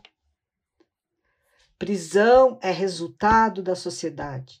O Estado hoje é precário para manter o preso com sabonete, pasta de dente e absorvente. Quem está levando isso é uma igreja. E sabe o que está acontecendo? A igreja está tomando conta desses espaços para converter as pessoas. Converter, converter. Sabe o que significa, converter um ser humano? É trocar toda a estrutura, querer que ele mude em tudo e, e olhar que ele, ele é errado, eu, eu, eu, eu, eu sou culpado. Que nem a igreja fazia alguns anos atrás, a história da igreja. A gente está retrocedendo, inclusive no- nas prisões. Não está percebendo. Eu estive num presídio há pouquinhos dias, pouquíssimos dias, no Mato Grosso, Mato Grosso, Mato Grosso, e um preso se identificou como gay dentro de uma unidade prisional, num alojamento onde tinha muitos evangélicos, era era uma galeria ãh, de convertidos. Ele quase morreu da tunda de laço que ele tomou. Porque ele precisava tirar o diabo do couro. Olha, já não chega todo o sistema prisional, a engrenagem que faz com que ele ande, hoje está entrando mais isso. Hoje está entrando mais isso, não é? Mais isso, é isso mesmo, é isso. Para judiar mais ainda do ser humano que está lá atrás, que está lá dentro, morrendo. Sabe qual é a medicação que eles têm? Paracetamol. Paracetamol, nada mais. Deu dor de dente, toma paracetamol. Deu dor no umbigo, paracetamol. Deu uma caganeira, paracetamol.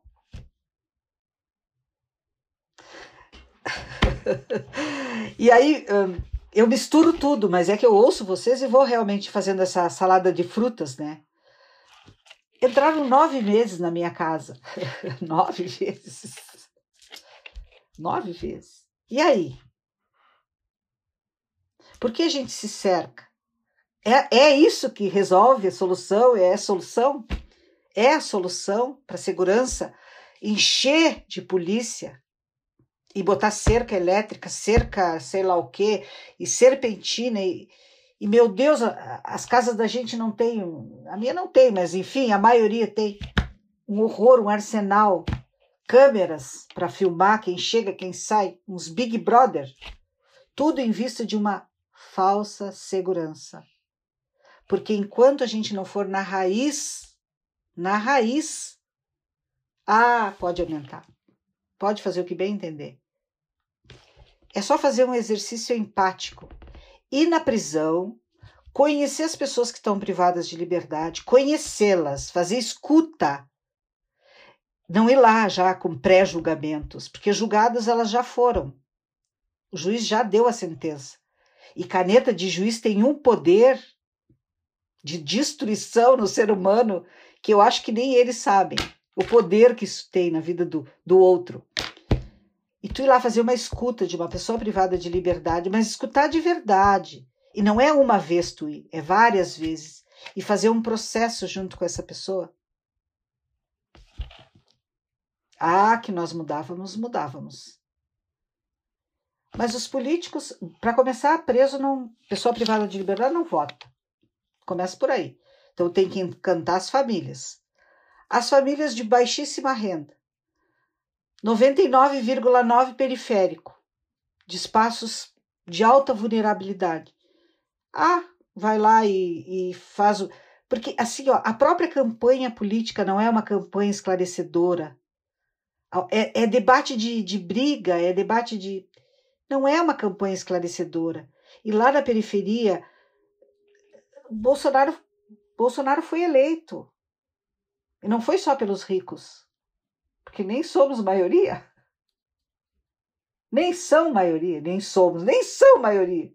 Somos maioria, pobres, classe média, classe média baixa e miseráveis, porque a periferia hoje está miserável.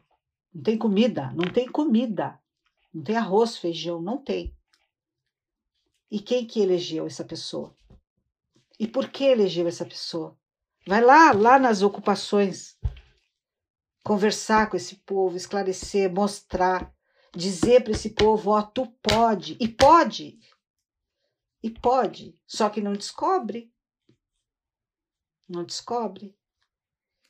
Porque é mais fácil ganhar um botijão de gás e botar no fogão e, e garantir cozinhar por 30 dias do que ir lá e conversar sentar, ouvir, conhecer.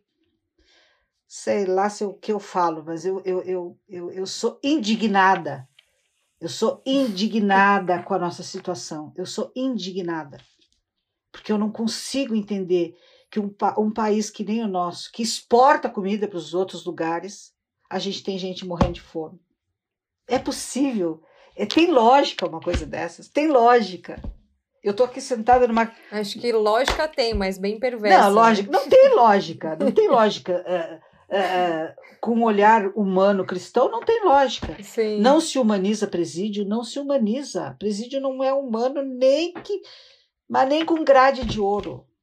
Eu fui na Alemanha. Eu quisera que vocês vissem a estrutura, o prédio, portas que se abrem sozinhas, uh, no espaço onde eram os doentes mentais, mesa de snook, televisão, jogo de cartas, um, um grupo de, de, técnicos da saúde uh, de plantão o tempo inteiro, geladeira, quarto individual. Agora vamos ouvir. Sentamos numa sala e fizemos uma roda, uma roda de conversa. A dor é a mesma, o sofrimento é o mesmo, o sonho é o mesmo. Tudo igualzinho ao Brasil.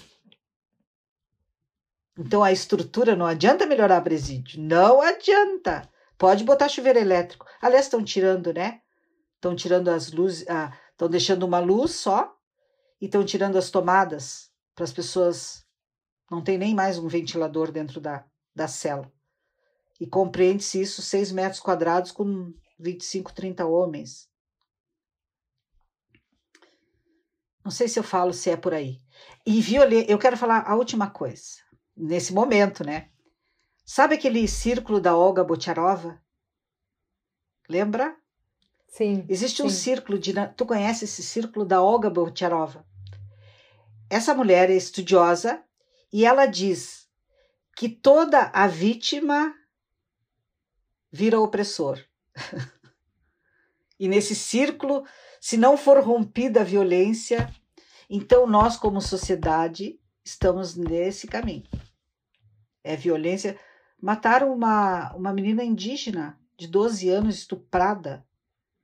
Se não é os, os como é que é, os baderneiros falarem sobre isso, os, os baderneiros, porque a gente é considerado baderneiro, se não é os baderneiros falarem sobre isso, vê se tem grandes coisas. Agora imagina se se fosse uma menina da alta sociedade. Sabe, são essas coisas pequenininhas que a gente tem que estar pequenininho. Isso não é pequenininho, né? Mas é o meu jeito de falar, tá? Mas é, é essas coisas do dia a dia, essas se dá de conta. Nos darmos de conta. O sistema prisional, ele já nasce falido.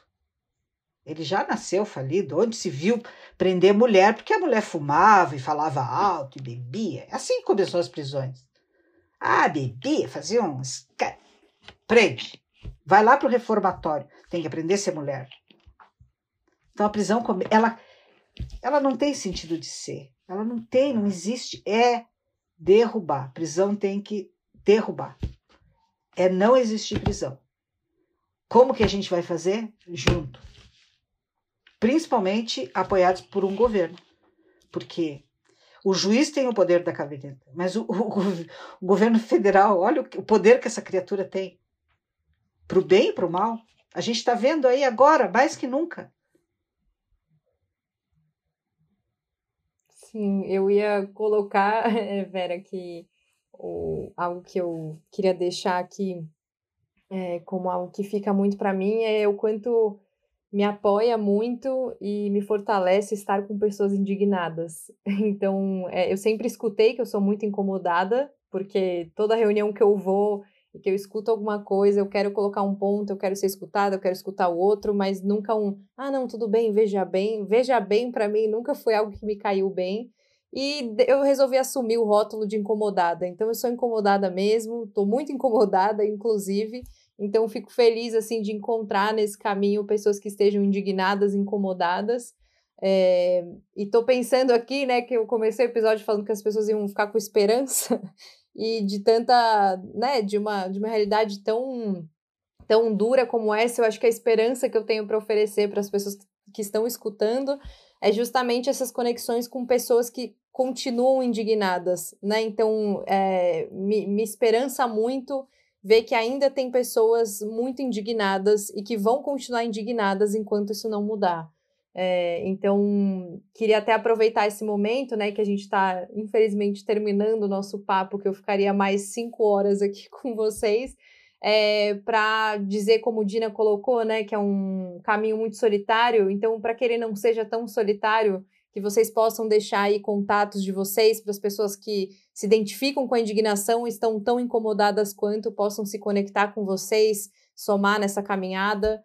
É... E depois eu faço os agradecimentos, porque eu quero esse deixar para vocês fazerem essa, essa fala final, é, deixando esse caminho aberto também, que eu acho que esse é o caminho da esperança, é o se juntar, né? O se juntar e se apoiar, não tem outro, outro papo é muito importante né, ter os incômodos, porque eu acho que as, as, esse movimento factual né, da abolição, ele precisa é, reverberar. Eu acho que causar incômodos, tirar as pessoas dos seus lugares de privilégios, é,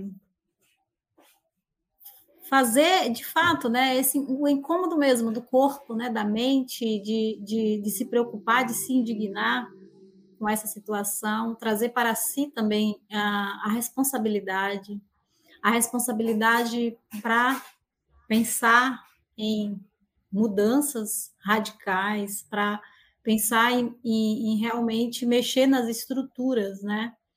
A gente está falando de sistema prisional como um projeto político genocida e a gente está falando de racismo. Essas duas coisas elas estão intimamente relacionadas. E mexer nas estruturas da, da sociedade brasileira, do sistema de justiça, porque o sistema de justiça vem como um braço forte do Estado para que coloque em curso esse projeto de extermínio da população negra e da população indígena. Então, acho que reconhecer que existe um projeto de extermínio é muito importante, é muito importante, porque a gente vai pensar na raiz de tudo isso, a gente vai pensar no quanto que é, esse sistema produz desigualdades e produz privilégios. E isso precisa parar. Porque a guerra às drogas, nessa política da guerra às drogas, essa essa política ela já produziu, né, e produz um desastre social e humanitário no nosso país. A gente está falando do sistema prisional e é, é, da política de drogas, mas também a política de drogas produz, né, a, os mortos fora das uhum. grades, né? O número de homicídios, os números de execuções sumárias praticados por agentes do Estado sob a justificativa da resistência seguida de morte e sob a justificativa da lei de drogas. Uhum. Então, a lei de drogas é um, um, um, uma ferramenta né, racializada para promover o extermínio. Então, promove-se o extermínio com as mortes diretas, a forma como o genocídio se manifesta na sociedade brasileira, na sua forma difusa, na sua forma acumulativa, na negação dos direitos. Né? Então, são muitas pessoas assassinadas por agentes do Estado, autorizada por um presidente declaradamente favorável ao esquadrão da morte, favorável às milícias, favorável à polícia ter carta branca para matar, para atirar na cabecinha, para mandar para o cemitério, para exterminar as pessoas do mal, entre aspas, bem grande, né?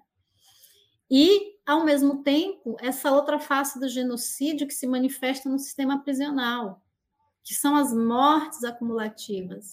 As mortes de várias formas, porque ela, ela é simbólica também, né? A morte social. Uhum.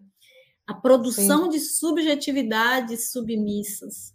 Manter a população negra desde a escravização e do 13 de maio no lugar da desumanização histórica.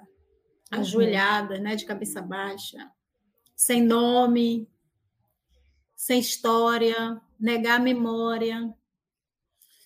É, em maio de, do, de 2006, tivemos o massacre de maio. E os jovens que foram assassinados no massacre de maio quase 500 jovens negros, pobres, periféricos, a maioria deles teve a justificativa de serem traficantes de drogas. Olha a lei de drogas aparecendo aí, né? Então, a lei de drogas é um projeto político que faz parte do projeto genocida para justificar o extermínio. E é por isso que a sociedade compra essa ideia.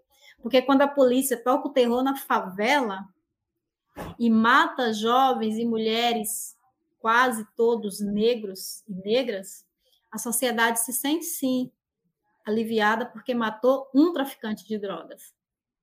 E é preciso falar que juízes, promotores, delegados, defensores, policiais, eles agem e são orientados por uma episteme racial, por, um, por uma ideia que sim, se é negro, são bandidos. Se é negro, são traficantes.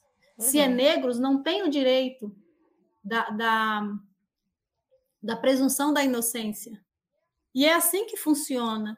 E é assim que o sistema se retroalimenta. Numa dinâmica, nessa lógica perversa, que está tudo muito bem organizado dentro desse projeto. E, na verdade, não tem nada de errado dentro desse projeto capitalista, neoliberal, racista, patriarcal patriarcal. Não tem nada de errado nele. Ele, ele é para funcionar dessa forma. É dessa forma que a elite rica, que ganha muito no nosso país, consegue controlar os meios de comunicação hegemônico. Uma família muito pequena que dá a letra sobre como falar, sobre né, toda uma ideia de sociedade, toda a produção de sentidos, de experienciar a vida.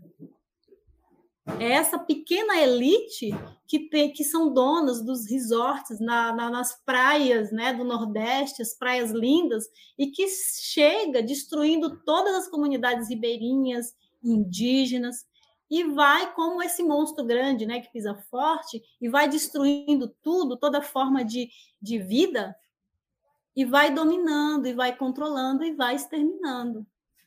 É uma elite muito pequena, né? uma elite eu não sei qual é a porcentagem no Brasil, mas enfim, eu só sei que tem muita gente pobre passando fome, sim, tem muita gente em privação da liberdade, tem um, uma formação imensa de mulheres, e cada vez mais mulheres, cada vez mais os corpos das mulheres e das mães que se unem numa rede, numa rede, se fortalecem e elas estão falando que isso precisa parar. E que se tem alguma luta promissora, se tem alguma forma de mudar tudo isso, eu acredito que essas vozes dessas mulheres, dessas famílias que são vítimas direta do terror do Estado, é que também vai nos ajudar a pensar né, na construção ou no fortalecimento é, dessa mudança.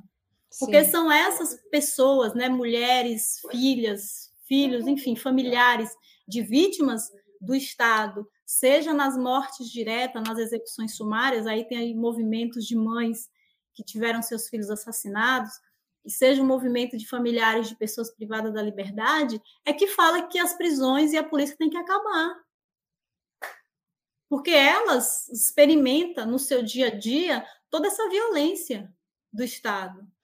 Experimenta no seu dia a dia o racismo, o racismo, o Ministério Público do Estado de São Paulo falou num vídeo através de uma promotora, e aí eu falo que foi o Ministério Público porque foi uma promotora, e se essa promotora falou, ela representa o Ministério Público, que as mães de 2006, as mães que compõem o movimento das Mães de Maio, são mulheres que herdaram dos filhos assassinados as biqueiras, que elas são herdeiras das biqueiras que elas são traficantes. Então, a questão da lei de droga, a guerra é muito sério, porque ela organiza muito bem esse projeto. Sim. E a sociedade compra, e as universidades, então as pesquisas, e é isso que a gente tem denunciado. A guerra é uma falácia, não é guerra às drogas. A substância não faz mal. Quem faz mal é o Estado. A, a maconha que o jovem, que o jovem de classe média, de classe alta, fuma, é a mesma maconha que o menino da quebrada pode fumar. Só que o menino da quebrada, ele vai ser preso, ele vai morrer na mão da polícia como traficante de drogas. Então, não é a maconha que faz mal. É a polícia que mata, é o Estado que mata, é o Estado que é assassino, é o Estado que é delinquente, é o Estado que é terrorista. E aí é o racismo estrutural histórico que funciona dessa forma. É, Para fechar, eu quero agradecer a Debs pelo convite, agradecer as pessoas que estão acompanhando essa, essa, essa conversa, né, esse bate-papo, agradecer muito a Vera pelas palavras e, e dizer que a gente segue na luta, sim, numa luta para pensar assim abolicionismo penal, para pensar assim justiça restaurativa nos moldes em que ela deve ser de fato concretizada no nosso país, com inspiração nas comunidades indígenas, nos quilombolas, nas formas de resolução do conflito, que seja de fato horizontal, que seja de fato resoluções de conflitos que respeitem a individualidades, o coletivo. É, é, sigamos nessa luta com as mães. Eu acho que é muito importante a gente pensar nesse movimento forte de mulheres, de feministas, né, de, de um feminismo negro que realmente seja o feminismo negro de subterrâneo, né, de dentro para fora da favela, é, é, de quem realmente está ali na luta e no fronte. E o que eu vejo nessa trajetória aí, desde Piauí, Brasília, Morro da Vila Baiana, Morrinho, São Paulo, é ver as mulheres negras no fronte. Então, a gente começa uh, falando de esperanças, e, e eu fortaleço essa fala de esperança, viu? Não dá para perder a esperança jamais. E a esperança, um dos das saídas que nós temos, sem dúvida, nesse contexto de violência, é a justiça restaurativa. Aquela da raiz, justiça restaurativa de raiz, que é a que atualmente a pastoral tem trabalhado, tem motivado e tem levado para a base é a justiça restaurativa que nasce lá dos povos indígenas, aborígenas, trazer de volta para a comunidade. Ela, por um tempo, ela teve sim nas mãos dos juízes, da justiça. Esteve, mas ela escapa, ela escapa, ela tem vida própria. A justiça restaurativa, ela tem vida própria, ela não é ela não se submete. E quando ela não se submete, ela chega em todos os lugares. E eu quero fortalecer o convite de, de que as pessoas conheçam a agenda pelo desencarceramento, que tem todos os pontos são muito importantes, são fundamentais, porque não basta a gente apontar os problemas, a gente precisa colaborar com saídas, porque apontar temos bastante que aponta, mas precisamos sim ir em busca das saídas. E a pastoral carcerária, junto com outras entidades, aponta essas saídas. Desmilitarização. Desmilitarização. Chega de polícia cada vez mais militarizada. E no sistema prisional, eu não sei se, se nos demos conta, não são mais agentes prisionais, quer dizer, monitores, pessoas que, que ajudam, mas são polícias penais. Há pouco passou a ser Sim. polícias penais. Então é a militarização crescendo. Descriminalização da droga. É descriminalizar a droga. De que forma? Vamos achar junto a saída.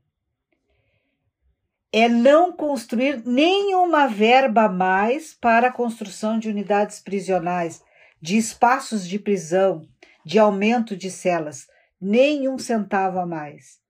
E entre esses outros, e a justiça restaurativa, que é um ponto forte e que a gente ainda tem muita resistência. Assim como o judiciário tem resistência, nós, povo, temos também resistência. Por quê? Porque mexe com o nosso eu verdadeiro. E o nosso eu verdadeiro nos conhece e sabe muito bem das nossas limitações. E entre as limitações, essa de discutir sistema prisional que não podemos falar de justiça restaurativa sem falar no resultado da justiça punitiva que é a prisão. Nós não fomos educados, nós não temos habilidades emocionais, não nos ensinaram na escola. Então as nossas reações são sempre bastante violentas.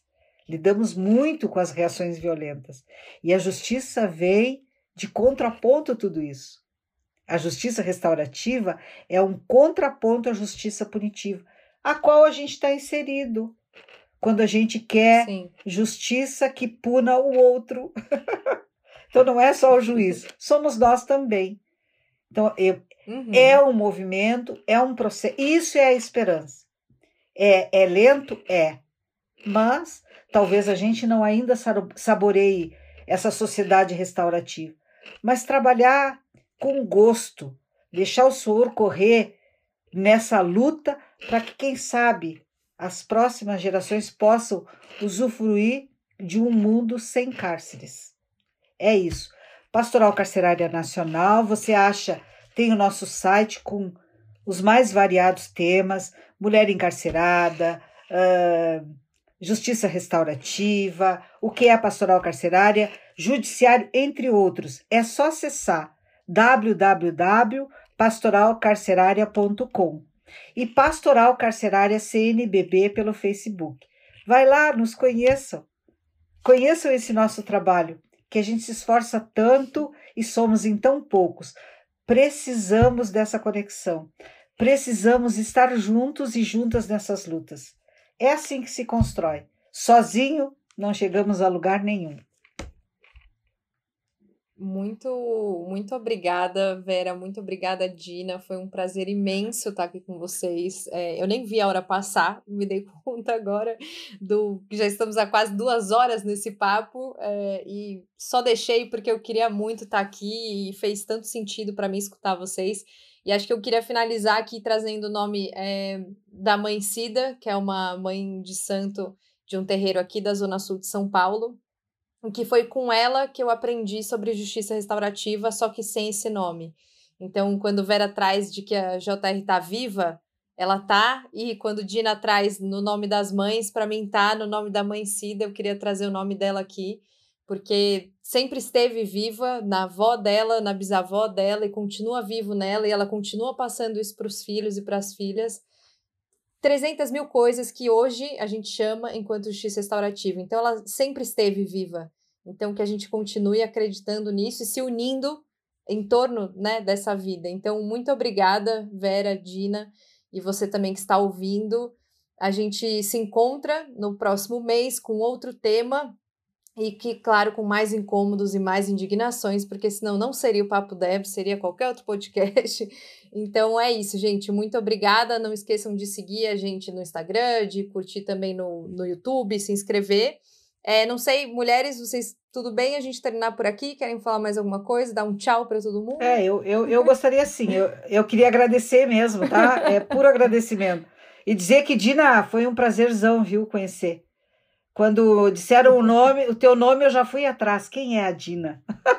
Legal, viu? Muito obrigada. Obrigada pelo tanto que aprendi. Obrigada, Débora, pela oportunidade de fala.